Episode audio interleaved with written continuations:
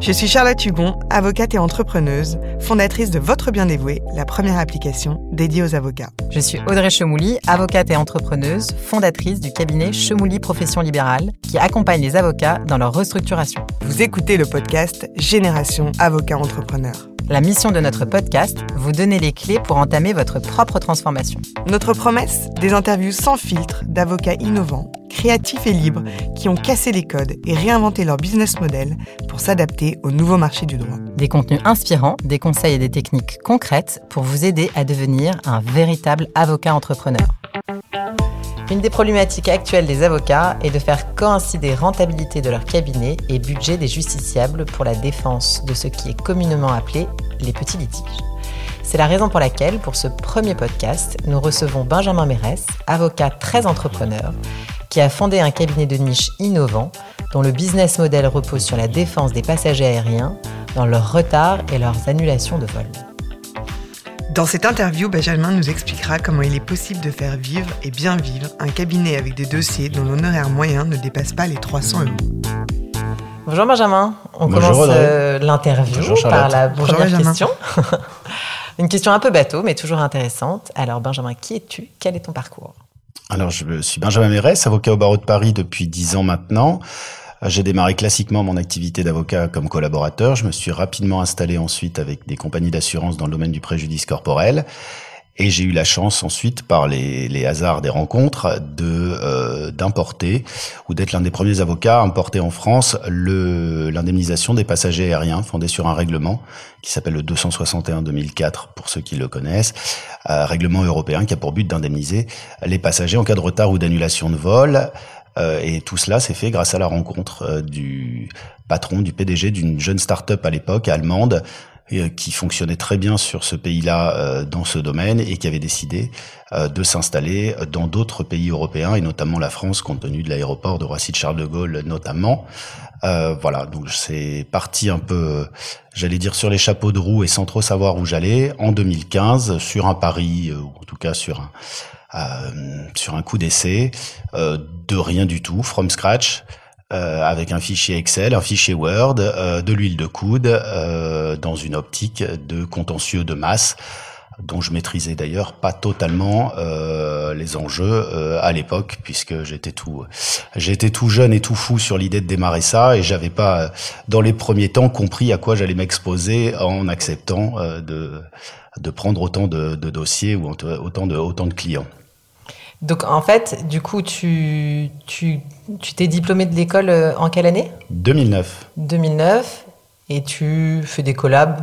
Je fais un an de collabo, enfin je termine euh, mon stage et je fais un début de collaboration dans un premier cabinet qui ne me donne pas satisfaction. Je- J'ai la chance ensuite de rencontrer celui que j'appellerai mon patron qui est décédé euh, récemment, Geoffroy Lenoble, euh, qui me forme euh, dans un temps assez rapide à une méthode, euh, euh, une personne que j'ai eu la chance euh, de fréquenter, qui m'a appris à aller assez vite sur les dossiers, à regarder les bonnes choses, à faire l'entonnoir, euh, le fameux syllogisme dont on nous parlait, qui m'a appris à, à pouvoir gérer euh, de gros dossiers. euh, et c'est comme ça que je j'ai la chance de, de m'installer très rapidement avec deux compagnies d'assurance euh, qui m'avaient fait confiance et que j'avais rencontré euh, euh, dans le cadre de mes autres collaborations, dans des colloques. Ça s'est fait, euh, ça s'est fait de manière assez euh, sympathique et naturelle. Et je pars euh, m'installer à mon compte avec quelques petits dossiers d'institutionnels de manière assez, euh, assez rapidement, mais de manière assez classique à l'époque. Enfin, en tout cas, euh, rien à voir avec l'activité actuelle du cabinet. D'accord.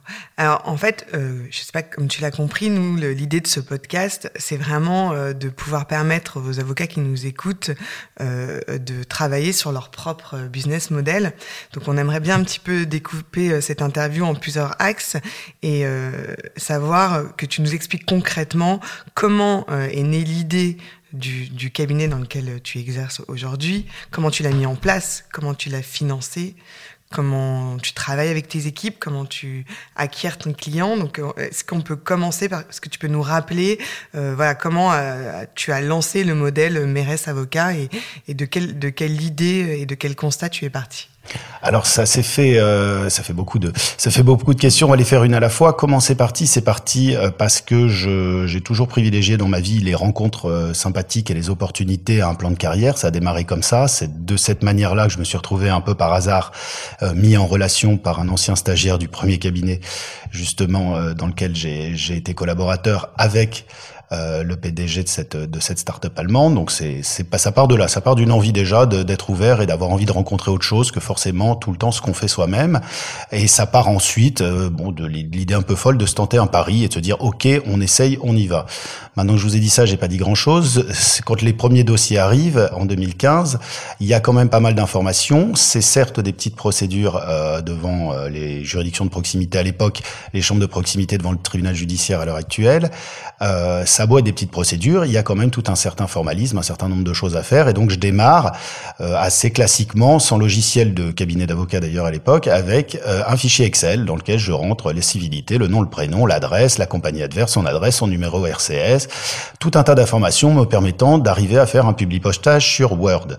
C'est démarré comme ça, et j'utilise, puisque je partageais encore des locaux avec avec mon ancien patron, j'utilise sa machine à affranchir pour faire partir mes lettres de mise en demeure euh, voilà, et tout ça se fait dans une dans une ambiance un peu euh, un peu garage, si on peut dire, avec un, un, copain à l'époque, euh, jusqu'au moment où on se rend compte assez vite d'ailleurs que euh, notre outil ou notre façon de faire porte en elle un certain nombre de problématiques que le nombre important de dossiers euh, va rendre cruel d'ici peu de temps, c'est-à-dire qu'on n'a pas d'agenda, on n'a pas la possibilité de collaborer à plusieurs sur les dossiers, on n'a pas de mécanisme d'alarme, si on envoie un dossier à gauche, on a des difficultés pour le suivre en temps réel, sur 5, 10, 15, 20 dossiers, ça passe très bien, quand on arrive à 1500, 2000, 2500, puis 3000, ça devient une machine à angoisse. Euh, et ce d'autant plus qu'on est quand même avocat, donc on n'est pas là. C'est pas parce qu'on dit petit litige qu'on est là pour ne pas respecter. C'est pas des petits clients, c'est des, des, ce sont des, des, des, dossiers qui sont tout aussi importants que des d'autres dossiers. C'est juste l'enjeu financier de ce dossier qui est plus faible, mais ces 250, 400 ou 600 euros qu'on va chercher, ils sont importants un peu pour tout le monde, qu'on ait les moyens ou pas euh, de s'en dispenser. Ça reste des sommes qui sont pour beaucoup de Français, beaucoup de beaucoup de beaucoup de justiciables, des sommes importantes. Et donc pour éviter tout risque professionnel, il a quand même fallu euh, devoir réfléchir à un meilleur équipement. Alors, donc, du coup, on va repartir de. Tu as, as, dit beaucoup de choses. Et ce qui est important, euh, du coup, c'est de repartir du, début pour que peut-être que nos auditeurs comprennent. En fait, euh, tu travailles avec. Bon, tu as commencé à travailler avec une plateforme, c'est ça? Avec Flightright. Alors, c'est ça, tout à fait. Eh, j'aurais bien aimé que tu nous. Je te, je te coupe, je suis désolée. Euh, j'aurais bien aimé que tu nous expliques euh, comment, ce, comment ce travail fonctionne et le mécanisme, puisque j'ai compris qu'il y avait la plateforme, j'imagine qu'il y a celui qui prend l'avion et qui subit un retard, puis il y a toi. Absolument. Alors c'était quelque chose de novateur à l'époque qu'on appelle euh, euh, entre nous une, une, triangulaire qui était assez nouvelle d'ailleurs à l'époque, qu'on peut rapprocher un peu du système d'assurance de protection juridique, c'est-à-dire qu'un passager euh, X ou Y se retrouvant confronté à un retard ou à une annulation de son vol a tendance à prendre son téléphone ou internet pour regarder qu'est-ce que je peux faire. Il paraît que j'ai le droit à quelque chose. Et avantage euh, historiques des legal tech comme Flightride sur ce point à l'époque, c'est des campagnes de communication sur Google qui permettent à ces gens de trouver immédiatement une plateforme qui leur promet, euh, contre un honoraire de résultat à la fin, ce qui est prohibé chez les avocats, d'aller chercher ou de tenter d'aller chercher l'indemnité qui leur est due auprès des compagnies aériennes en leur disant c'est très simple, vous m'envoyez votre billet d'avion, il n'y a rien à payer, je m'occupe de tout, même de l'avocat s'il y a besoin d'un avocat, et je vous garderai 25% à la fin. Euh, périmètre du droit et monopole de l'avocat oblige quand c'est quand ces sociétés échouent à obtenir à l'amiable auprès des compagnies aériennes euh, les indemnités, euh, elles ne peuvent pas aller plus loin. Ce ne sont pas avocates, elles peuvent pas assigner. Et euh, comme elles ont promis à leurs clients de tout faire et que leur commission financière est assise sur le résultat, elles sont forcément obligées de faire appel ou en tout cas de, de rencontrer des avocats. Donc c'est un système qui était tout nouveau en 2015, qui était peu développé qui a fallu créer de toutes pièces parce que euh, à ces sociétés commerciales qu'on appelle des legal tech, j'ai dû en tant qu'avocat euh, créer un partenariat qui respecte les obligations déontologiques qui sont celles de la profession d'avocat. Euh, ça nous a amené du coup euh, à, à, discuter justement avec ces legal tech et c'est peut-être la, la, chose que je porte le plus, c'est une vraie connaissance de ce milieu-là euh, que les avocats ont tenté de combattre pendant un moment. Mais donc du coup, Flightright échouant euh, à euh, obtenir l'indemnité n'a pas d'autre choix que de conseiller à ses passagers clients de confier leur dossier à un avocat partenaire. J'insiste sur le mot partenaire parce qu'on n'est pas Flightright et qu'on n'était pas exécutant de Flightright, c'est-à-dire d'inviter ses clients à faire le choix d'un avocat et euh, de manière idéale un avocat qui était qui avait la compétence et l'outil pour le faire, donc en l'occurrence mon cabinet. D'accord. Donc en fait, euh, c'est un partenariat que tu as fait euh, avec les plateformes. Aujourd'hui, tu, tu, traites avec combien de plateformes? Alors ça a évolué puisque certaines ont, on sait, enfin on s'est séparés. On s'est séparés. Ça arrive dans la vie hein, de se séparer aussi de ses de ses partenaires. Hein. C'est ça marche aussi dans le milieu des affaires. Euh, J'en ai quatre à l'heure actuelle, euh, avec deux, deux, deux, deux, prospects en cours de, de transformation à l'heure actuelle. Et on est sur un volume global de combien de dossiers? Le cabinet, quand tout fonctionne bien, est capable à l'heure actuelle d'encaisser 800-900 nouveaux dossiers par mois, Alors, avec un objectif de 2005 dans peu de temps. Et en tout, ça fait combien? euh, Pour l'instant, on a traité 17 000 dossiers. Alors, tu nous, tu nous as expliqué que tu avais commencé avec un tableau Excel et, et un document Word. Donc, on imagine qu'aujourd'hui, tu as dû euh, passer à la vitesse supérieure et que tu peux pas traiter euh, 800, dire, 800 dossiers par mois euh, sans être automatisé. Est-ce que tu peux nous, nous expliquer un peu comment, comment tu fonctionnes aujourd'hui? Alors, c'est ça qui a été le, j'allais dire, le, à la fois le problème et la solution de, de, de ce partenariat et de cette aventure, c'est de trouver l'outil qui permettait euh, d'aller plus vite sans sacrifier euh, la plus-value d'un avocat et euh, le respect de nos règles déontologiques. Donc, j'ai cherché initialement les logiciels de cabinet d'avocats qui existaient sur le marché français qui ne paraissait pas euh, adapté à mon activité parce que euh, dossier, euh, agenda, facture, c'était pas suffisant pour faire ce que je voulais. J'ai rien trouvé non plus du côté des États-Unis vers lequel je m'étais tourné. Et c'est par le biais de ce qu'on appelle les CRM, les, logiciels de gestion de la relation client, ce que ce qu'utilisent de grandes entreprises commerciales dans leur système de cycle de vente, prospect, affaires, euh, euh, transformation de l'affaire, euh, que j'ai trouvé une solution première, si on peut dire, c'est-à-dire que j'ai complètement surconfiguré un CRM en y ajoutant, en, en transformant, en personnalisant l'intégralité de ce système sur mon activité d'avocat.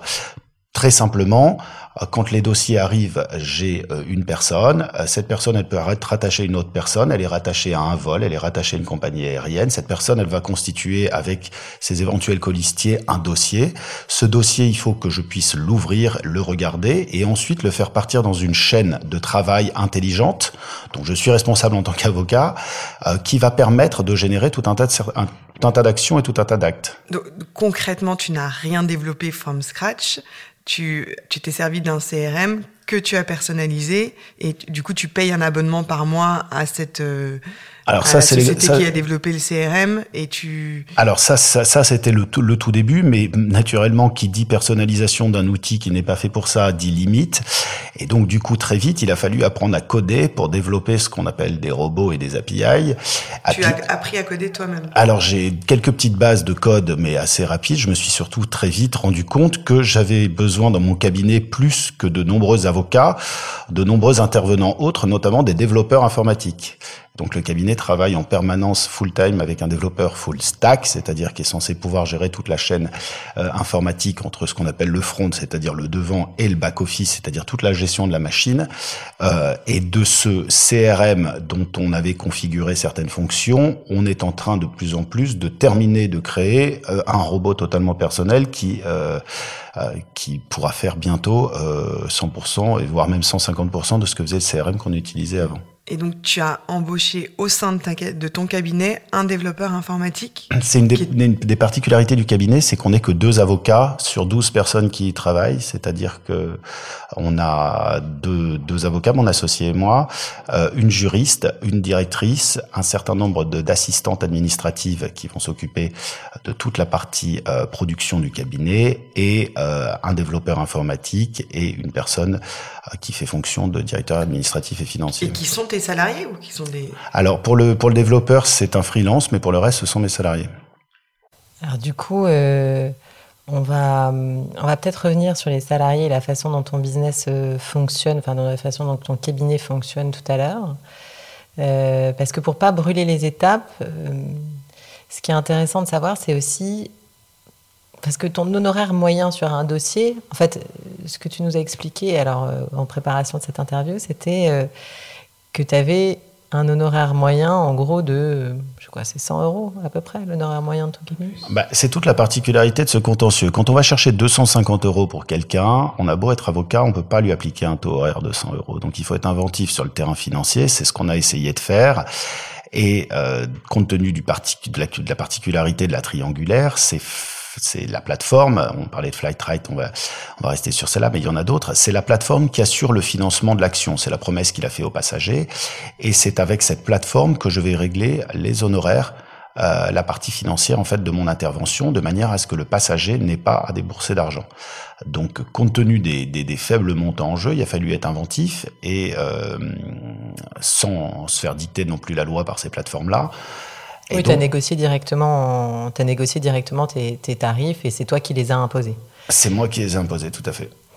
Donc du coup, euh, mais n'empêche que euh, c'est qu'on parle quand même de, de, tout petits montants, du coup. Oui.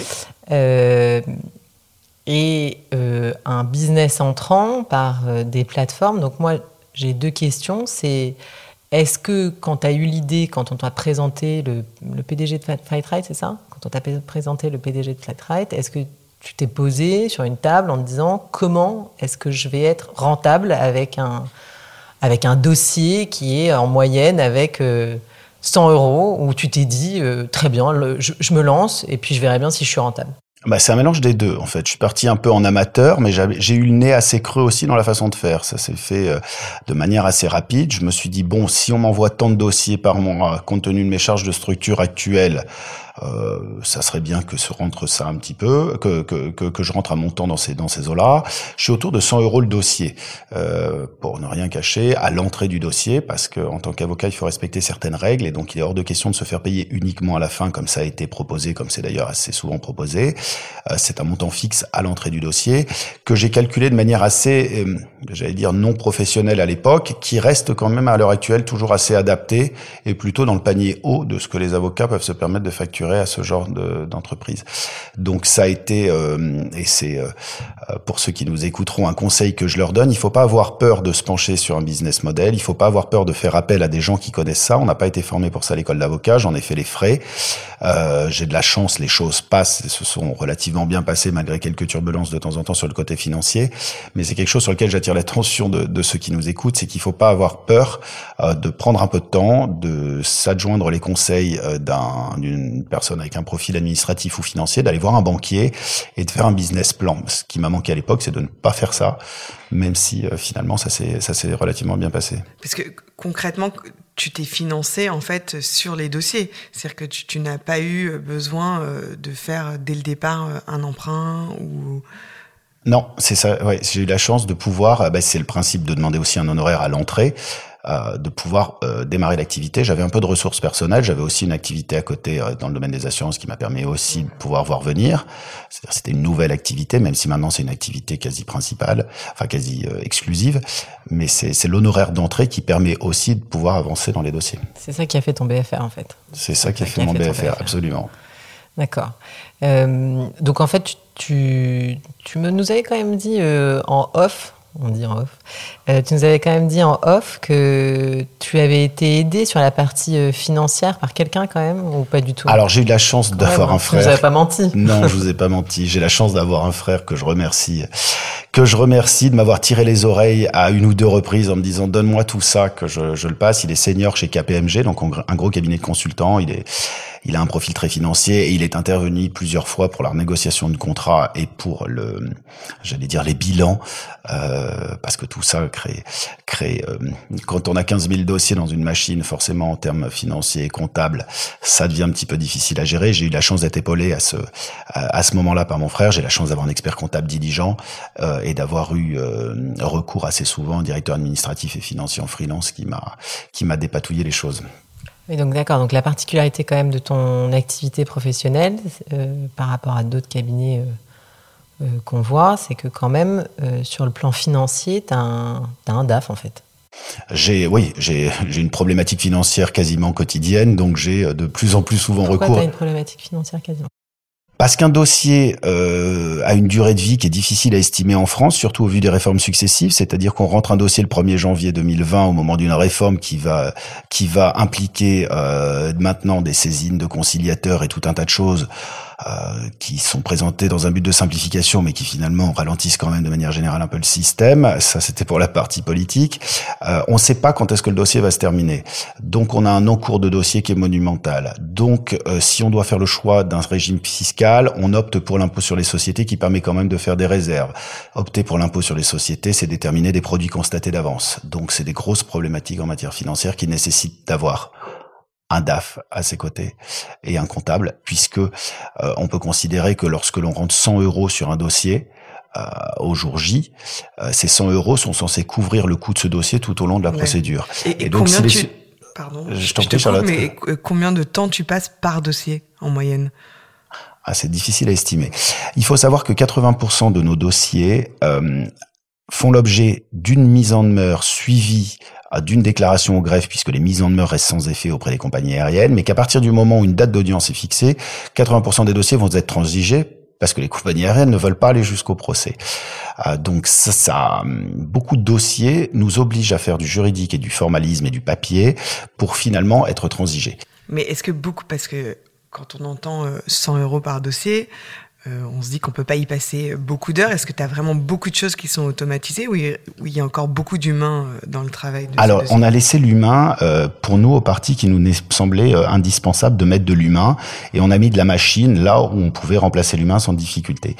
L'ouverture d'un dossier, le fait de l'actionner et de le mettre dans le système passe obligatoirement entre les mains d'une juriste parce que c'est ce qu'on doit. Il faut vérifier l'éligibilité du passager euh, au règlement avant de lancer quelque chose dans la machine. L'automatisation d'une mise en demeure son envoi par voie postale de manière électronique en recommandé, la gestion du retour du recommandé, la mise en route des alarmes qui vont nous permettre de dire si à 14 jours on n'a pas de réponse, on fait une relance. Si au bout de 14 jours après cette relance on n'a pas de réponse, on envoie une déclaration au greffe. La génération de la déclaration au greffe, l'envoi de la déclaration au greffe, au tribunal, le retour en lecture optique de la convocation d'audience sont totalement automatisés. De sorte que les personnes qui travaillent au cabinet ne se concentrent que sur la préparation des audiences et l'activité judiciaire des avocats ou alors sur la gestion du pôle amiable, les transactions, les rédactions de protocoles, sachant que les protocoles ensuite sont signés adressés par voie totalement dématérialisée aux passagers, avec un système de vérification, euh, un système de contrôle humain, mais la, la j'allais dire toute la machinerie générale derrière est totalement automatisée. On est à peu près à 80% d'automatisation de la procédure civile française. On est capable de gérer des radiations, des caducités, des désistements, euh, des mises en copie du greffe, des demandes de renvoi de manière totalement automatisée. C'est-à-dire que le, le, RPVA est automatisé euh Alors, on n'utilise pas le RPVA. On a de la chance de ne pas être euh, devant des juridictions dont l'enjeu du litige ne le nécessite pas. On, par contre, par contre, exactement, on est sur un montant moyen de, de 1600, 1800 euros par dossier grand maximum. Donc, on reste devant les petites juridictions. Euh, juridictions qui se sont spécialisées. On est assez fiers d'avoir des juridictions qui nous sont entièrement dédiées au contentieux aérien. Ça les fait râler, mais c'est notre fierté quand même. On a sorti ce contentieux-là du contentieux général des petites juridictions. Et on est capable, au cabinet, de gérer à peu près 80% de la procédure civile française. on a sorti, ça veut dire quoi? J'inclus mon équipe avec moi, j'ai pas fait ça tout seul. Non, non, mais je veux dire, euh, on a sorti euh, ce contentieux. Euh... Bah, c'est-à-dire que quand on dépose 400 déclarations au greffe à Aulnay-sous-Bois, la juridiction de, Roissy-Charles de Gaulle, euh, tous les lundis, au bout d'un moment, ils finissent par se dire que ça serait bien de faire une audience dédiée au cabinet Mérès plutôt que de laisser ça au milieu des problèmes de copropriété ou de, ou, de litige SFR. Ça, ce que tu viens de dire me fait me poser une question. donc, ton cabinet est aujourd'hui uniquement basé sur euh, ce qu'on peut appeler un, un contentieux d'opportunité, c'est-à-dire euh, un, contentieux qui est basé sur une réglementation, euh, mais le jour où cette réglementation tombe, ou même si euh, les juridictions de cour d'appel finissent par systématiquement statuer en, la défaveur des clients, comme elles l'ont fait pour le contentieux du TEG, comment le, cabinet Mérès alors c'est bah alors le c'est le cabinet Mérès est en est en est en sursis un peu en permanence parce que euh, il a fallu euh, il a fallu euh, se battre pour un certain nombre de choses. On a fait passer la prescription de 2 à 5 ans. Ensuite, on nous a dit qu'on ne pouvait pas accéder au règlement sans, sans avoir une carte d'embarquement, ce qui était complètement contraire au texte, mais il a fallu aller jusqu'à la Cour de justice de l'Union européenne pour l'obtenir. Pendant ce temps-là, tous les dossiers se figent. On peut pas déclarer au greffe puisque on risque de s'exposer à un rejet puisqu'on connaît la jurisprudence d'une juridiction. Il faut le temps de passer à la Cour de cassation, d'essuyer un refus et ensuite de monter à la Cour de justice de l'Union européenne. Donc en fait, on est sur la sellette en permanence.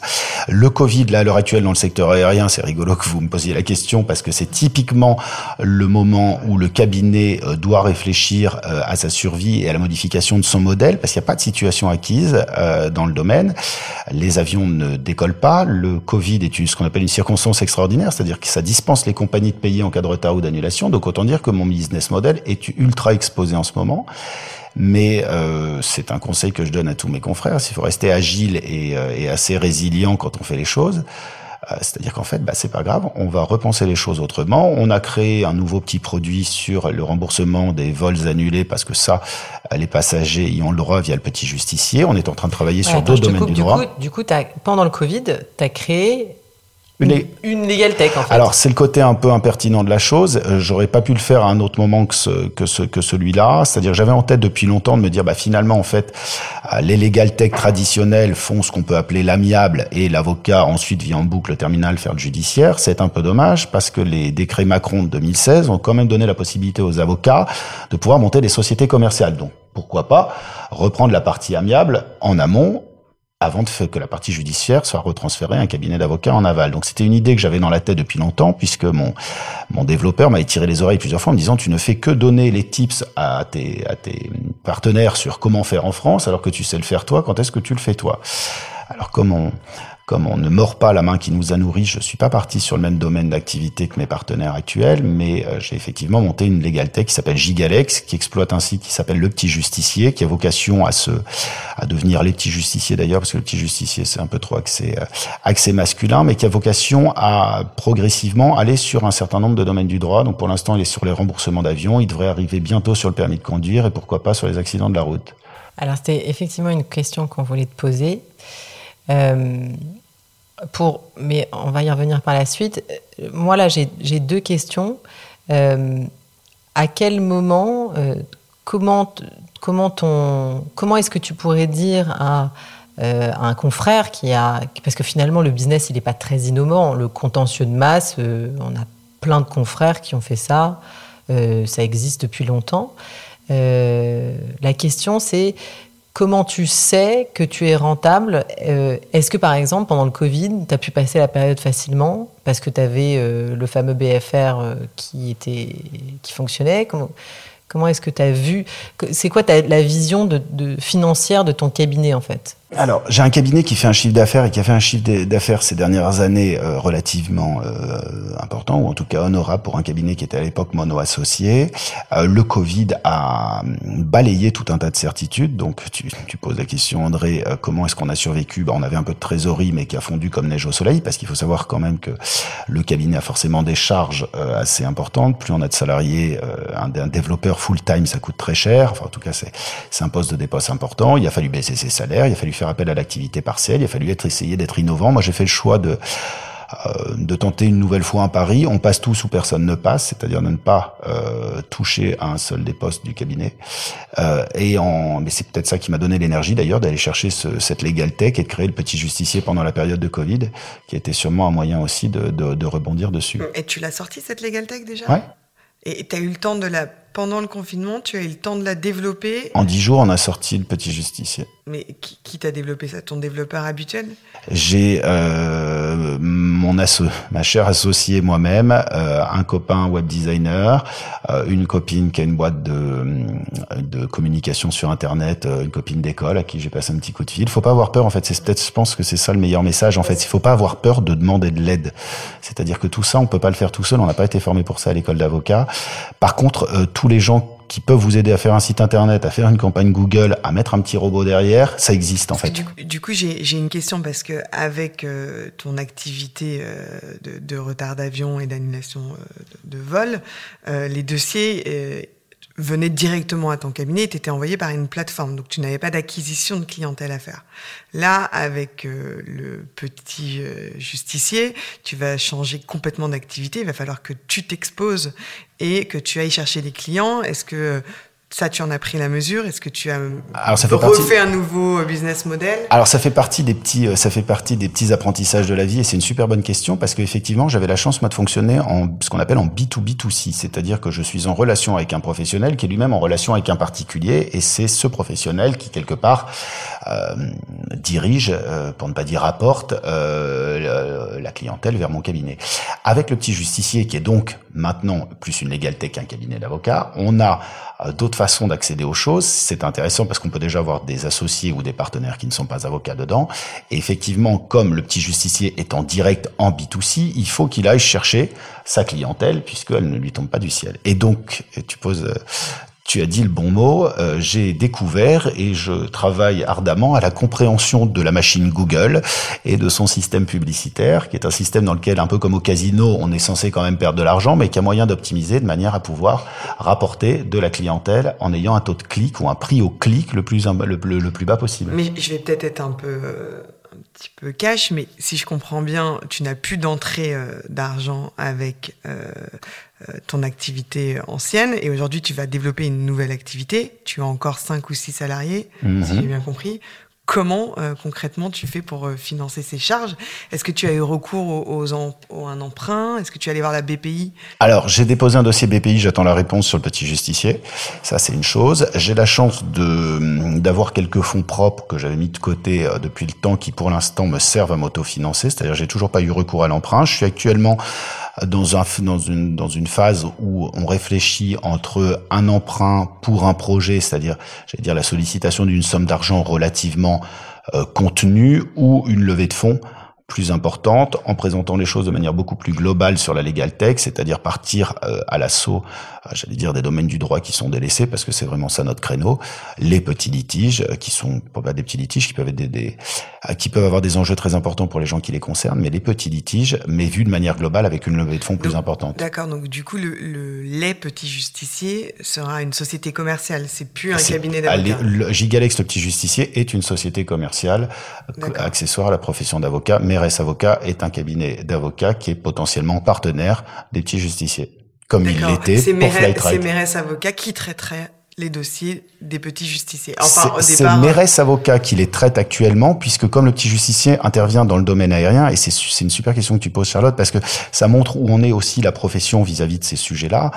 Euh, Mérès Avocat traite les dossiers du petit justicier pour le remboursement des vols annulés. C'est-à-dire, comme il le faisait en partenariat avec Flightright, il le fait en partenariat avec le petit justicier. C'est-à-dire que oui, c'est le même principe. C'est le même principe. Et euh, le petit justicier comme Flightright n'a pas beaucoup d'autres avocats potentiels à conseiller à ses clients mais reste avocat sur le domaine aérien, vu mon niveau de automatisation. Par contre, dans, une, dans, dans, dans l'idée que le petit justicier, les petits justiciers se développent dans d'autres terrains. Les petits justiciers de la route, les petits justiciers de la médecine, il y en a plein en idée. Euh, naturellement, on ferait appel à ce moment-là, on ouvrirait le panel d'avocats à d'autres personnes que le cabinet de manière à rester aussi en adéquation et en respect des règles déontologiques qui sont les nôtres. D'accord, donc en fait, l'avenir, euh, l'avenir, c'est la modélisation. En fait, si je comprends bien, pour rentabiliser ton business, tu as décidé de l'automatiser au maximum. Absolument. Et cette automatisation, si je résume ce que tu nous as dit, elle n'a pas été possible par des, euh, euh, par des, des, services qui existaient sur le marché. C'est des choses que tu as créées tout seul, from scratch. Euh, avec un développeur euh, et puis euh, tes cours du soir du code. C'est ça. Donc une fois que tu mets en place ça, finalement tu t'entoures de beaucoup d'extérieurs ouais. et, de, et de peu d'avocats, ou en tous les cas, tu concentres les avocats sur les activités euh, les, plus, euh, les plus à valeur ajoutée, et tout le reste, qui est la gestion du cabinet, etc., ce qui est, moi je le vois dans mon activité professionnelle, hein, je, finalement, elle est, rarement euh, elle est rarement confiée à du personnel extérieur et c'est dommage, parce qu'on se rend compte que... Souvent, on est des secrétaires améliorés. Hein. Oui, voilà, parce qu'on se rend compte qu'on n'est quand même pas nécessairement les meilleurs, euh, on va dire, businessmen, ou en tous les cas les meilleurs gestionnaires. Non plus. Donc tu dis, euh, je confie la gestion, enfin en tous les cas, je, je m'adosse pour la gestion à d'autres gens, et donc notamment un DAF. Mm-hmm. Tu modélises ton business et tu deviens donc rentable par l'adjonction de ses compétences, c'est-à-dire quelqu'un qui est en marketing, communication, quelqu'un qui fait du financier euh, et évidemment des avocats ou des, ou des, ou des juristes, peu, peu, importe, en tous les cas des gens qui font vraiment du droit. Et là, du coup, tu montes ton business qui est rentable. Et là, tu te rends compte qu'avec ça, tu peux dupliquer ce business-là à tout un tas d'autres choses. Absolument. Le plus gros effet. Le plus gros effet, parce qu'en fait, tu as investi Enfin, déjà. euh, le plus- pour moi, le plus gros, c'est d'aller chercher les clients et, et- et de, de, de devenir la plateforme. euh, En fait, tu veux devenir Alors- la plateforme de justice des particuliers. Alors, euh, j'ai la chance, moi, d'avoir deux, can- deux canaux d'aspiration de dossiers. Je suis, je suis pour l'instant bien développé, ce qu'on appelle en- avec, avec les, les institutionnels en B2B. C'est-à-dire que l'expérience que j'ai capitalisée avec ces plateformes, il y a beaucoup d'entreprises, il y a beaucoup de compagnies, il y a beaucoup d'opérateurs qui sont contents d'avoir un cabinet d'avocats qui est capable de gérer du volume. Et dans ces cas-là, qui m'apportent directement les affaires. On est en, c'est encore un peu secret, c'est encore un peu off, mais le cabinet est en partenariat, enfin en partenariat possible avec d'autres opérateurs dans d'autres domaines, notamment l'assurance, euh, pour euh, essayer de traiter euh, en masse leur, leur, leur domaine. Sur les particuliers, effectivement, il y a un gros domaine d'acquisition qui est à faire, c'est une nouvelle découverte.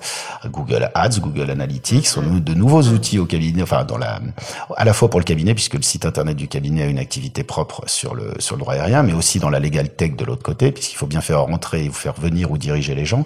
Donc ça, ça fait partie des nouvelles petites choses tu qui peux nous rappeler ce que c'est Google Ads et Google Analytics pour ceux qui savent pas Google Ads, c'est la centrale publicitaire de Google. C'est une. euh, alors Google est là pour gagner de l'argent. hein. Il faut vraiment expliquer aux gens que euh, il faut. Alors surtout sur ça, il faut savoir bien s'entourer. Euh, Google Ads, c'est la centrale publicitaire de Google. C'est-à-dire que c'est là où vous allez réserver. Je sais pas. Je voudrais que les gens qui ont un problème de retard d'avion arrivent sur mon site. Il faudrait forcément que je réserve les mots retard ou d'avion, ce que les gens vont faire en recherche dans la barre d'adresse Google.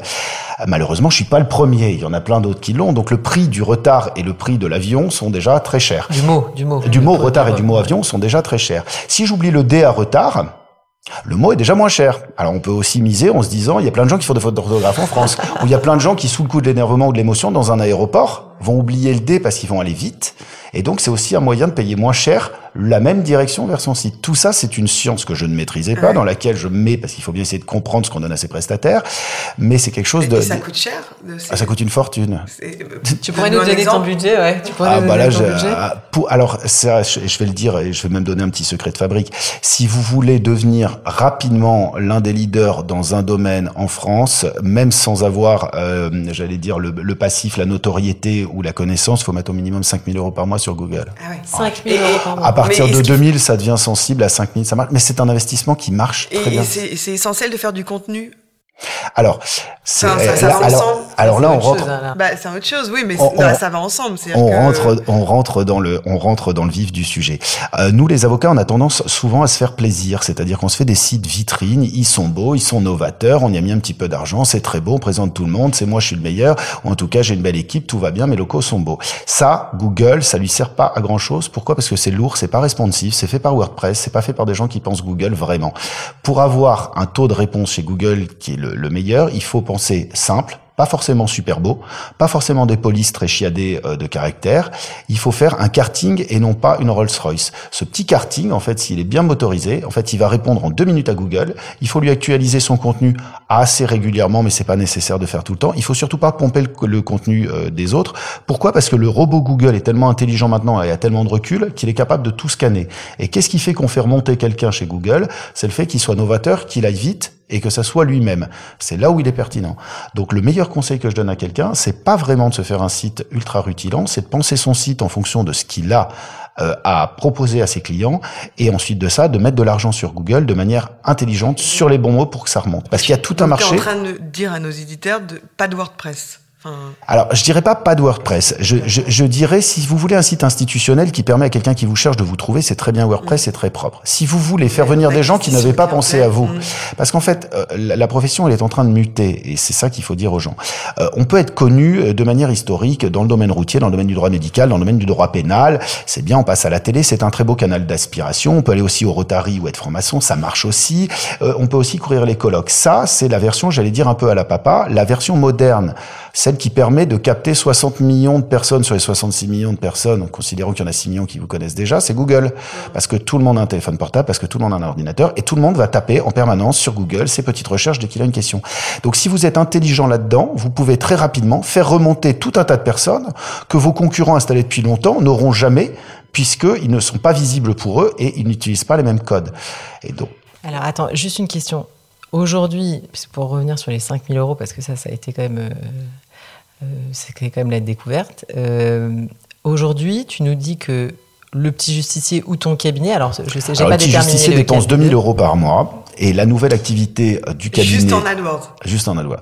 Et la nouvelle activité du cabinet, qui est pour l'instant encore un peu secrète parce que. Donc on n'en parle pas. Elle va arriver vite, mais je, comme elle risque d'embêter un peu, comme elle risque, comme elle risque d'embêter euh, potentiellement euh, certains de nos confrères, puisqu'elle va être très concurrentielle et à mon avis en arrivée très massive aussi. elle est encore un peu secrète. Elle sort en septembre. On y est bientôt. c'est justement non pas mon, mon, mon site internet d'avocat classique, c'est un nouveau site fait ex, expressément pour ça il n'est pas très beau, il n'est pas très sexy, il est fonctionnel. Et c'est pas risqué de démultiplier les sites comme ça? Euh, ce qui est risqué, c'est ce qui est risqué, c'est de penser toujours que euh, ce qu'on faisait avant et ce qu'on doit faire est la bonne solution. C'est ça qui est risqué à l'heure actuelle quand on fait, est avocat. Toi, tu crées un site par euh, domaine de contentieux, enfin par contentieux. Ah bah alors ouais, c'est bah, c'était pas prévu, mais c'est le choix que je fais là justement quand vous me demandez euh, avec le Covid et votre cabinet qui rentre plus d'argent, comment vous allez en rechercher. C'est exactement ça. Je fais le choix d'un nouveau pari cette fois-ci avec d'autres personnes, d'autres partenaires sur une méthode différente, c'est-à-dire un petit karting euh, internet, quelque chose qui soit simple, responsive, qui aille au but, dans lequel en fait je ne je ne demande à la personne que de me donner son nom, son numéro de téléphone euh, et s'il veut plus d'informations, il peut demander à être appelé. Et c'est ça qui va fonctionner pour euh, le domaine dans lequel je suis, avec, avec, avec une campagne d'acquisition assez massive sur Google. Et donc, c'est sur cette nouvelle société que tu, as, que tu mets 5000 euros par mois en Google AdWords. C'est la même société, c'est toujours Mérès Avocat, mais c'est sur ce site, oui, tout à fait, cette nouvelle activité. Non, parce que sur Mérès Avocat, tu ne fais pas d'acquisition, puisque on... J'ai une petite acquisition sur Mérès Avocat pour l'aérien classique, mais que je que j'ai pas, qui n'est qu'en référencement naturel et, pas en référencement payant pour pas concurrencer Ton objectif, c'est de, de traiter l'intégralité des dossiers que tu vas recevoir via tes plateformes ou euh, de les redistribuer entre guillemets à, à d'autres confrères alors si on est si on se base sur le modèle du cabinet, c'est naturellement le cabinet qui va les traiter, c'est-à-dire moi. La nouvelle activité là que je vais développer va se développer via le cabinet. C'est le c'est le cabinet Mérès, Benjamin Mérès avocat qui crée euh, un nouveau site internet pour une nouvelle activité sur laquelle il envisage d'aller. Parce que je pense qu'on n'est pas fait pour rester sur une activité toute sa vie. En tout cas, on peut en faire le choix, mais on peut aussi bouger. Euh, les spécialités des DESS, enfin ou des masters, c'est quelque chose. On peut aussi très rapidement acquérir des compétences euh, dans deux domaines. Donc là, c'est le cabinet qui va prendre ces dossiers-là en tant qu'avocat. Mais quitte à les prendre en tant qu'avocat, il y a aussi tout un pan en amont que des sociétés commerciales, si elles sont dans le respect du périmètre du droit, euh, peuvent tout à fait distribuer. C'est-à-dire, c'est toujours pareil. L'avocat, il est là pour faire une dernière mise en demeure et faire une action judiciaire. Il y a toute une partie en amont qui peut être faite euh, par des legal tech, notamment moi le petit justicier. C'était pas vraiment ça euh, ma question. C'est pas ça ta question? Non, c'est ma question, c'est plus en fait finalement ta structure, c'est de créer des sociétés commerciales euh, qui sont en front, j'ai envie de dire, qui font venir le client, et ensuite tu as ton cabinet qui traite la partie judiciaire. Mais est-ce que à terme, euh, tu as envie de te concentrer plus sur les sociétés commerciales ou le cabinet, c'est-à-dire que tu, tu, ne pourrais plus traiter en tant que cabinet d'avocat tous les dossiers? Et que tu, tu irais redistribuer comme le font aujourd'hui euh, Legal Start, euh, Captain Contrat, tout à fait. J'ai failli être partenaire de l'un d'entre eux. Voilà, ils distribuent euh, à des cabinets d'avocats euh, parce qu'ils ont des dossiers en masse que qu'un cabinet n'est pas capable Alors, de traiter. Pour la, Je sais pas si j'ai été clair. Si, si, si, si, si, Mais en fait, il y a, euh, quand tu parles de front et tu le mettais sur la Legal Tech, mon cabinet aussi fait du front. C'est-à-dire que moi, je scinde vraiment les deux activités. Une activité d'avocat qui n'exclut pas de pouvoir être inventif sur le terrain Google et sur le terrain de l'Internet, mais dans ces cas-là avec une activité d'avocat, c'est-à-dire pas de quota pas de rémunération d'apporteur d'affaires, tout un tas de choses qui sont dans, le, dans notre déontologie, et à côté une activité de legal tech puisque c'est l'apport de la loi Macron qui nous permet aussi de faire la legal tech pour devenir ce qu'on appelle un avotech. Salut Mathieu Davy. Et, euh, euh et moi-même. Et, toi, Charlotte, hein, mais bon, on remercie le président. Euh, voilà, donc je me concentre déjà sur plusieurs activités sur le cabinet d'avocat, plusieurs activités sur la legal tech, et ensuite de ça, si ces activités de legal tech nécessitent d'autres avocats partenaires, j'irai chercher des avocats partenaires. Mais le, non, mais c'est intéressant parce que là, c'est un podcast dédié aux, aux, avocats et je pense que ça peut les intéresser de savoir que ah, tu, tu, vas leur, tu vas créer de la valeur pour la profession. Bah oui, mais c'est, c'est, mais de toute manière, le système est pas fermé, le système est tout nouveau. C'est encore balbutiant, c'est encore au démarrage. Ça avait été pensé depuis longtemps, mais ça a été accouché pendant le confinement, ce principe de legal tech. Donc forcément, à terme, enfin, j'espère qu'à terme, de toute manière, d'autres avocats rentreront dans le, ah, j'allais dire, dans l'écosystème et que, et que ça permettra à beaucoup d'avocats de, de pouvoir, euh, de pouvoir travailler euh, de manière un peu, un peu nouvelle. Ok. Juste. Euh, parce que tu as dit, euh, on peut euh, changer euh, le, titre du, du DESS, voilà, on, peut se, former. Comment tu fais concrètement quand tu entres dans une nouvelle activité pour, pour te former? Comment tu formes tes, tes juristes, tes collaborateurs, tes assistants? Est-ce que tu utilises des, je reprends le manuel de fac, je reprends le code, je reprends la doctrine, j'utilise euh, les revues en ligne, euh, je potasse, j'apprends, je regarde, je lance, je teste, j'apprends mes erreurs, je crée mes jurisprudences. Et ça peut se faire euh, de manière assez rapide si on est concentré, comme comme on apprenait une matière à la fac. exactement, comme, un, avocat, comme un avocat. En fait, on n'a pas qu'une casquette, on n'est pas que on n'est pas qu'une chose dans la vie. Non, mais c'est intéressant de savoir que voilà, on, peut. Euh, on peut se renouveler très vite en fait. À n'importe quel âge, euh, changer changer de, de compétences et et intégrer. Une... Ben, le plus dur, c'est de sauter le pas en fait. Après, ça se fait assez facilement. Bon, on termine nos interviews par les questions qui fâchent. J'ai peur. faut pas. La question politique. Si tu devais supprimer une règle du code de déonto, ce serait laquelle?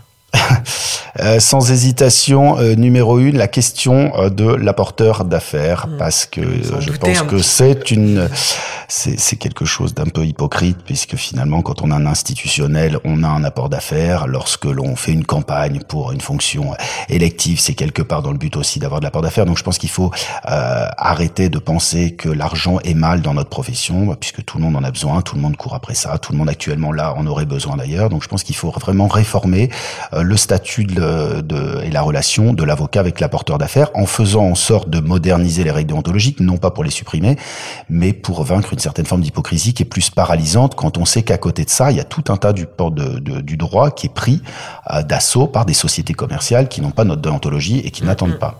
Mais alors du coup, euh, en fait, la, question de l'apport d'affaires, c'est vrai que c'est une question qui...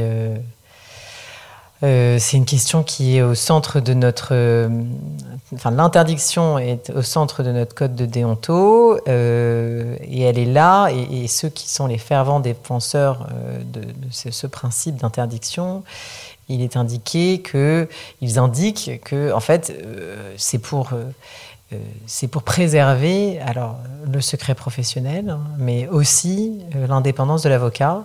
Et c'est vrai qu'une des questions que moi je me suis posée quand quand tu me parlais du nombre de dossiers, c'est que quand même, tu es un peu dépendant de ce que les plateformes te, t'envoie comme dossier ou alors finalement tout autant que euh, l'avocat qui est l'avocat d'une compagnie d'assurance qui lui envoie plein de dossiers tout autant que le que le bâtonnier qui a fait des promesses à X ou Y dans son programme. Enfin si vous voulez il y a un moment il faut il faut je pense qu'il faut euh, je pense qu'il faut il y a un moment il faut sortir un peu euh, de ce genre de de, de choses parce que considérer que il faut se mettre à la place d'un justiciable. À l'heure actuelle un justiciable aller voir un avocat dans son bureau à l'ancienne pour un litige simple ça ça ne marche pas c'est plus d'actualité. Il y a il faut se rendre compte quand même que les gens, ils veulent du résultat rapidement, à coût abordable, et qui sont prêts pour ça à aller voir des legal tech, qui ne sont pas avocats. Donc il y a un moment, il faut que les avocats se bougent, reprennent ce marché au legal tech, en modernisant un peu sur le modèle Uber et les taxis. Les taxis, finalement, après avoir râlé pendant des années, ils ont eu tout à gagner. Ils ont fait une application, et maintenant tous les gens retournent sur les taxis parce que la réglementation est défavorable à Uber, et en plus de ça, les gens connaissent pas les rues, donc tout le monde retourne sur les taxis. J'invite la profession à penser exactement comme ça, c'est-à-dire à reprendre le marché en pensant à se moderniser dessus, et en arrêtant de penser qu'il faut protéger un secret professionnel quand on parle d'un billet à 250 euros pour faire Nice Calvi. Hein. Ça sert à rien. Non, le secret professionnel, ça sert à quelque chose, mais après, on, a, on a euh, dans le cadre de certaines. Non, non, mais je parle pas du secret professionnel au fond. Je parle de l'opposition du secret professionnel dans le cadre de l'apport d'affaires pour des billets d'avion. Enfin, il y a un moment, il faut arrêter de se, que la, se, mentir. La profession, enfin, moi, j'ai l'impression que la profession a du mal à comprendre qu'il y a tout un marché euh, à aller saisir et euh, dont on ne s'empare pas parce que on veut garder euh, nos ah, gros honoraires. Ah, alors la profession elle est schizophrène, c'est-à-dire que tout le monde aimerait bien gagner de l'argent, tout le monde se plaint de pas en gagner, on est capable de faire la grève pour augmenter le point d'aide juridictionnel, donc l'argent est quand même au cœur de notre métier. Le problème c'est qu'on se paupérise, on fait rentrer plein de gens dans cette profession, on a du mal à avoir une voix commune sur le sujet. Il faut arrêter le complexe avec l'argent et les intermédiaires, puisque finalement on a essayé de combattre des legal tech, on s'est cassé le nez. Ces legal tech on les invite maintenant dans nos colloques d'avocats, et ces legal tech elles font du droit sur nos plates-bandes et on les invite. Donc il y a un moment, il faut que la profession elle sorte de ça. J'ai une question du coup, euh, Benjamin, j'aimerais bien que tu nous dises vraiment concrètement euh, comment fonctionne euh, enfin ton business model, c'est-à-dire combien tu, combien tu rapportes avec un dossier, combien ça te coûte combien te coûte en acquisition un dossier et parce que du coup bah, on est encore dans les questions qui fâchent parce que la deuxième question qui fâche c'est la question pognon et on voulait savoir si tu gagnais bien ta vie donc tu vas nous répondre d'abord si tu gagnes bien ta vie mais tu vas nous donner après une explication un peu technique de comment tu l'as gagné. Enfin. Alors c'est quoi gagner sa vie, euh, bien gagner sa vie? Non, euh, très objectivement, j'ai beaucoup de chance euh, et je gagne, je gagne bien ma vie. Je gagne bien ma vie. Je suis quand même pour la gagner et je porte pas mal de risques. C'est-à-dire que je suis assis, je la gagne bien aujourd'hui. Je peux très très très bien, très mal la gagner demain, mais c'est ce qui fait du coup qu'on reste réactif et agile sur les choses. Euh, je me paye un salaire net qui est euh, très convenable et qui me permet de vivre à Paris euh, très correctement, si c'était ça la question. Non, enfin. Et alors comment est-ce qu'on fait avec ça? Quand on va euh, chercher 250 euros pour un passager sur lequel l'apporteur entre guillemets d'affaires ou le partenaire gagnera lui 25%, soit 67 euros. Il faut être ingénieux dans la façon dont on demande ses honoraires. Déjà, on ne se fait pas payer à la fin, ça serait du quotalitis. On exige un honoraire à l'entrée. Ça leur fait un peu mal à la base, mais moi je l'ai exigé, j'y arrive. On prend un petit honoraire parce que forcément il faut rentrer euh, dans le cadre du domaine dans lequel on est. On peut pas demander 250 euros quand on va chercher 250 euros, ça ne marche pas. Donc moi je demande 50 euros pour un dossier à 250 euros et euh, il est convenu que les sommes obtenues au titre de l'article 700, vu que le passager ne fait pas d'avance d'avocat, quand même pas de difficulté à récupérer ces sommes au titre de l'article 700, eh ben on considère qu'on rembourse l'honoraire qui nous a été versé en entrée et que le reste est conservé par l'avocat. Et donc du coup, en fait, il n'y a pas, y a pas, y a pas de difficulté déontologique parce qu'il n'y a pas de pacte de cotalité, c'est-à-dire qu'on ne fait pas dépendre l'honoraire de l'avocat d'un succès à la fin. On prend un honoraire d'ouverture de dossier, ce qui mm. permet de faire le besoin en fonds de roulement.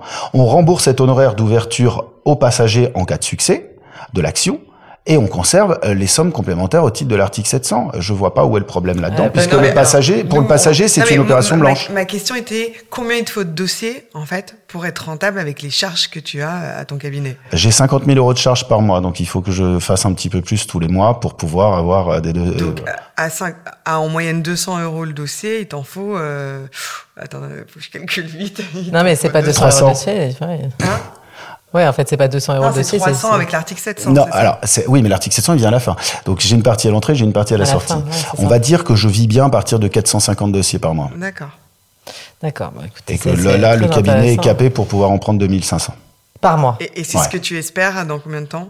C'est ce que j'espérais avant que le, avant que avec la avant que la méchante grippe arrive. Euh, c'est, euh, je pense que c'est en soins palliatifs, ça va ressortir, euh, ça va ressortir, mais d'ici quelques temps. Euh, et du coup, dans, dans l'attente, on, on, on, dirige le cabinet vers une nouvelle activité. Alors, il y a la question Gad Elmaleh. Sur qui t'as copié? Est-ce que tu t'es inspiré de quelque chose? Ouais, je me suis inspiré du modèle des Legal Tech, il faut pas le cacher. Je pense que c'est ça qui m'a inspiré. J'ai été. C'est quoi les Legal enfin... Les legal tech, c'est tout. Une legal tech, pourquoi tu Non, je suis un avotech.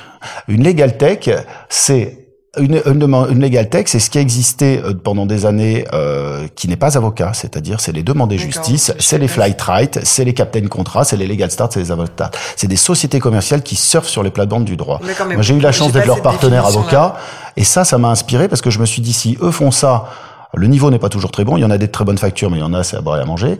Euh, j'ai été l'avocat partenaire de celle-là, donc je connais la boucle terminale. Ça m'a donné la possibilité de m'automatiser moi. Et donc maintenant, je suis capable de faire ce qu'ils font. Mais quand on te dit, est-ce que tu as copié, est-ce que concrètement, tu as regardé un site, tu as pris leur spec et tu t'es dit, je vais faire pareil?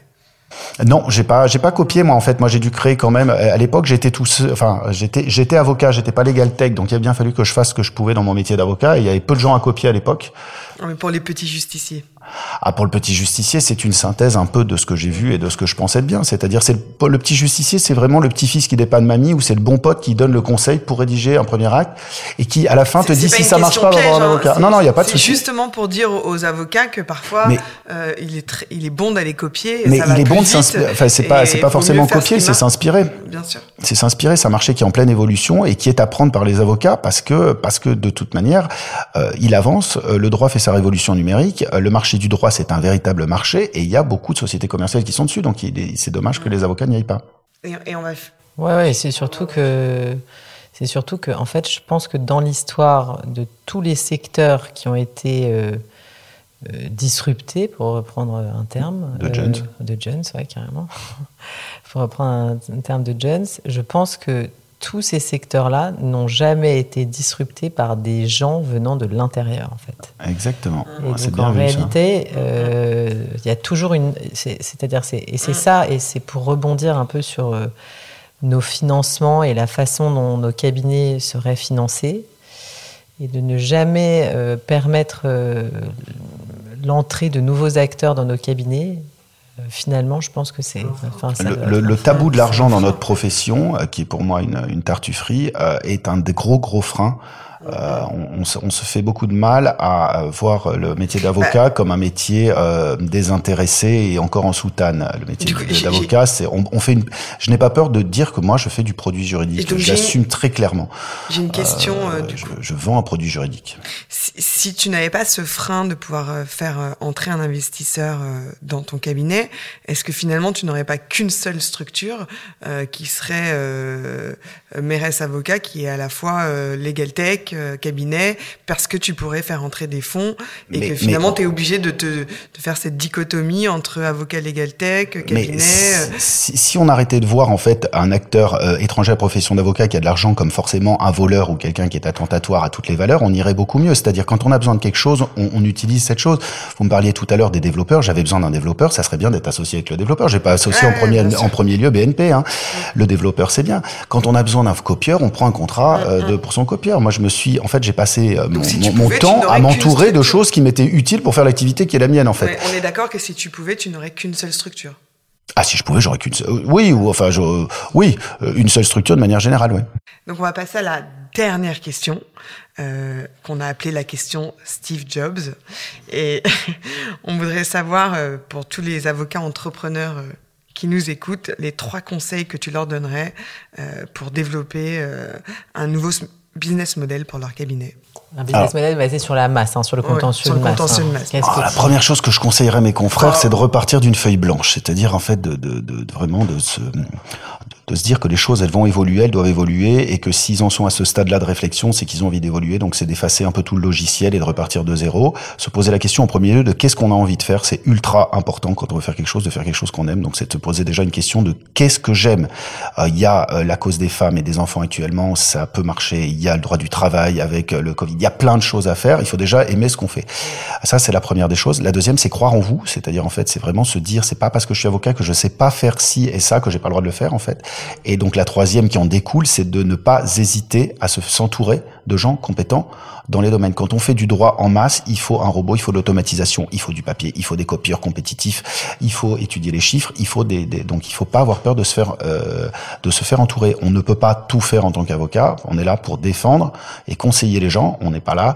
Euh, on, on, peut être couteau suisse et c'est une des j'allais dire c'est une des qualités des avocats de pouvoir de temps en temps passer euh, sur sur différents domaines. Mais il faut savoir s'entourer. Il faut s'entourer si on veut développer en masse. Il faut forcément fonder une équipe, apprendre à déléguer, réfléchir, faire confiance euh, et s'entourer de gens, de gens compétents dans tous les domaines. Sinon, ça, sinon, ça marche pas. Alors, c'était notre bon, premier bah, podcast. Cette interview. Merci ouais, beaucoup. Euh, Benjamin, podcast. En tout cas, c'est très sympa de t'avoir, Benjamin. Ben, On a merci. découvert, ouais. euh, moi, à l'école. Tout à fait. On Et puis après aussi, je t'ai aidé. Tout à fait. Pour le petit pour justicier. Le petit justicier. Parce qu'il y a quand même des choses à regarder. Et on en revient à ça. Il faut se faire nous, aider. on s'est connus euh, via Avotech. Via Avotech. Voilà. Une grande famille, la grande famille des avocats. Ah, D'ailleurs, à propos d'Avotech, c'est un bon moyen aussi pour quelqu'un qui voudrait faire du contentieux de masse ou quelqu'un qui aurait une idée un peu novatrice de venir voir un peu ce qui se fait, ouais. parce qu'il y a quand même des avocats qui bougent, notamment Charlotte sur ce terrain-là chez Avotech. Il y a plein de choses. Il y a Audrey qui les conseille maintenant. On fait des belles soirées chez Avotech, donc on peut, on peut inviter un peu, un peu tout le monde à venir voir. On est une petite bande un peu rigolote avec. en fait, il y a que des gens différents et des profils variés, mais finalement, il y, a une, il y a une idée un peu commune de faire bouger les choses et on se fend bien la, la poire en plus de ça. Donc, ça aussi, ça fait partie des choses qu'on peut conseiller. On vous invite à venir chez Avotech, chez votre bien dévoué, puis aller voir chez Mouli avocat libéral. Exactement. Puis, euh, sinon, venez boire un coup au cabinet. Hein. merci Benjamin. Merci, euh, Charlotte. Merci, Audrey. Ce podcast a pour ambition de réveiller l'avocat entrepreneur qui sommeille en vous. Alors si vous avez envie d'oser, contactez-nous, nous vous accompagnerons dans votre projet. Si vous voulez nous suivre et nous soutenir, abonnez-vous au podcast Génération Avocat Entrepreneur, disponible sur l'ensemble des plateformes d'écoute. N'hésitez pas à le noter 5 étoiles et à en parler autour de vous. Vous pouvez nous retrouver sur nos réseaux sociaux, Charlotte Hugon, fondatrice de Votre Bien Dévoué, et Audrey Chemouli, fondatrice de Chemouli, profession libérale. À très vite pour un nouvel épisode de Génération Avocat Entrepreneur.